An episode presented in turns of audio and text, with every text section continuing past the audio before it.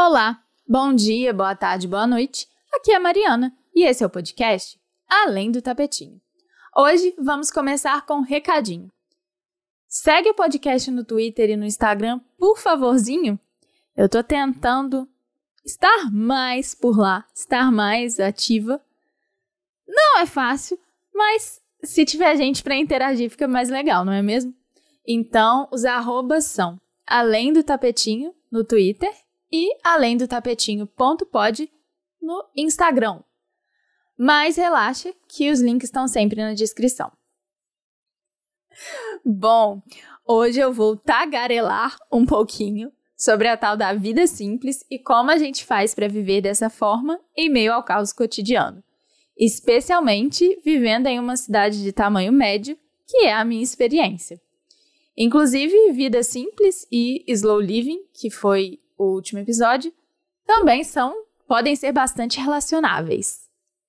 Se você me escuta desde o início, eu quero lembrar que eu falei um pouco de simplicidade voluntária nos episódios 6 e 20. Mas se você está chegando aqui de paraquedas, fica tranquila que tá tudo lá para você ouvir depois, se quiser. Deixa só eu fazer um resumo rápido do que é esse negócio de vida simples. Como já disse antes, basta uma busca rápida na internet para a gente ver que tem algumas definições possíveis. Isso porque não existem regras específicas. Essa forma de viver vai ser única para cada pessoa que escolher trilhar esse caminho. Basicamente, significa, abre aspas, fazer um esforço consciente para descobrir o que realmente é importante e abrir mão do que é supérfluo, descobrindo assim que uma vida mais frugal exteriormente pode ser muito mais rica e abundante interiormente. Essa é uma definição do livro Simplicidade Voluntária, que eu também já citei por aqui, do Duane Eldin, que é a dos livros que eu já li até hoje, o meu preferido sobre esse assunto. A verdade é que escolher simplificar significa remar contra a maré. No mundo em que a imagem conta tanto, em que é preciso aparentar mais do que ser qualquer coisa, Optar por abrir mão daquilo que é supérfluo é praticamente um ato revolucionário. Se trata de uma escolha que, quando feita, muda completamente a forma como encaramos a nossa vida e a vida de uma forma geral. Na real, no meu ponto de vista, esse caos todo em que a vida de boa parte de nós se transformou é precisamente o que pede que algo seja feito. E a simplicidade literalmente pode acalmar esse caos. Como eu já comentei por aqui, meu primeiro contato com esse assunto foi em 2012, ou seja, tem quase 10 anos. E de tudo que eu já li, estudei e apliquei na minha vida, algo que continua sendo muito evidente e, na verdade, cada vez mais evidente é o tanto que esse caos é projetado pelo neoliberalismo para nos manter alienadas de nós mesmas e servindo ao sistema. Se formos pessoas preocupadas apenas em sobreviver e consumir, não teremos tempo ou energia para questionar tudo isso que nos é imposto. Então, é por isso que eu disse que a simplicidade voluntária tem um potencial revolucionário. É claro, mudanças a nível individual não resolvem os problemas que enfrentamos enquanto sociedade.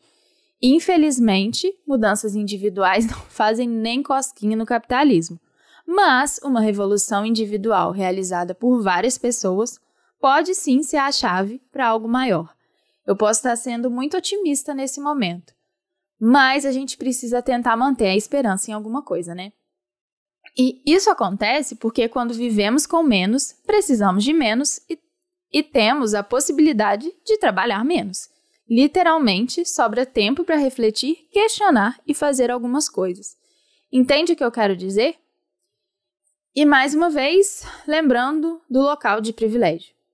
Às vezes, as pessoas não estão não nem preocupadas em consumir porque elas só estão preocupadas em sobreviver e não tem nada além disso. Então, é sempre bom lembrar dos nossos privilégios e dos locais de privilégio de onde a gente fala. Mas e aí? Admitindo, estou no local de privilégio, como eu posso fazer diante de tantas demandas? Com a vida corrida que quase todo mundo leva. Eu acho que o segredo é começar devagar e sem pressa. Mudanças consistentes geralmente não acontecem da noite para o dia, de forma abrupta. Pensando no meu processo, até hoje eu me vejo sempre simplificando, porque a verdade é que a vida acontece e quando vemos, já nos perdemos um pouquinho. Então eu estou sempre voltando para o meu centro e pensando sobre o que realmente importa para mim. Por isso, eu acho que esse é um processo sem fim. E pensando nas várias áreas da nossa vida que podemos simplificar, acredito que é escolher por onde começar e ir fazendo devagar. Para dar uma ajudada, eu vou contar para você sobre algumas áreas da vida e o que tem feito sentido para mim nessas áreas. Em relação a objetos e coisas, eu tento ter o cuidado de manter o que eu já tenho organizado dentro das minhas possibilidades. E periodicamente eu volto para ver se tem algo que eu preciso comprar ou que eu posso passar para frente, porque vai ter mais utilidade para outra pessoa. Essa periodicidade depende muito das demandas da vida, do tempo que eu tenho livre, essas coisas. Mas manter uma organização me ajuda a não perder a noção do que eu tenho e não deixar coisas inutilizadas no fundo de alguma gaveta. Sobre o meu trabalho, eu comentei no primeiro episódio dessa temporada o quanto foi importante parar e descansar. Então, eu tento sempre montar uma rotina que me possibilita isso, que me possibilita essas pausas. Ser autônoma não é fácil. Mas, como sou eu que organizo os meus horários, eu consigo ter esses momentos.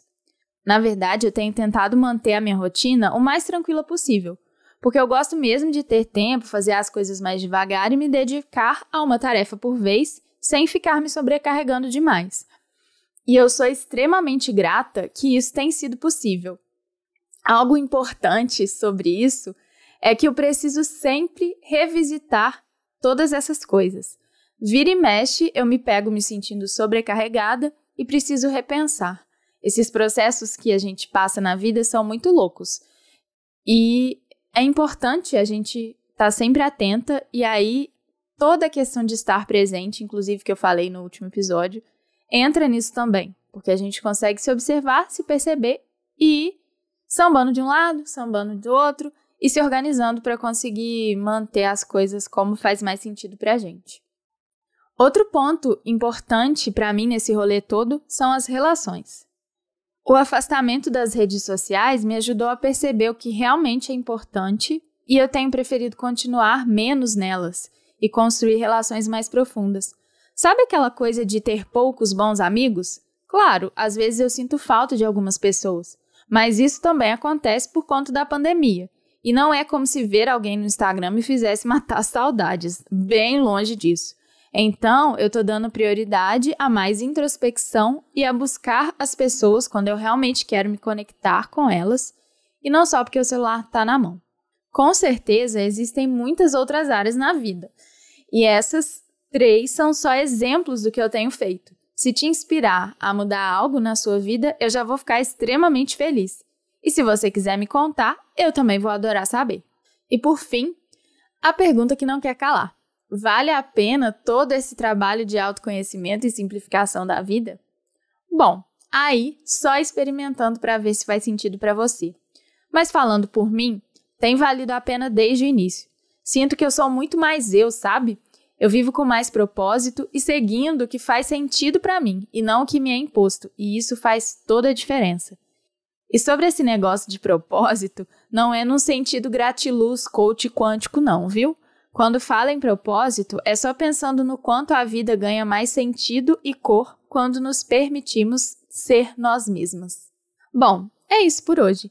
Lembrando que estamos na terceira temporada do podcast, com episódios saindo toda primeira e terceira quinta-feira do mês até dezembro. Seguimos juntas. Se quiser me seguir nas redes sociais, eu tô no Twitter, no arroba além do tapetinho, e no Instagram, nos arrobas além do tapetinho.pod e yoga.marimendes. Mas sem pressão para produzir conteúdo, viu? Porque eu aprendi a lição. Lembrando que você pode ouvir o Além do Tapetinho em vários agregadores de podcasts e no meu site. Se quiser entrar em contato comigo, é só mandar um e-mail para mariana@alendotapetinho.com.br. Eu vou adorar receber um alô seu.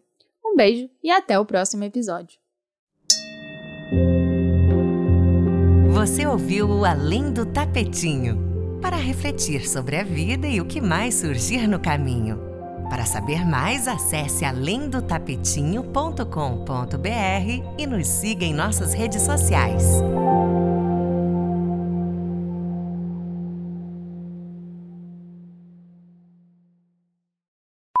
Bom, hoje eu vou tagarelar.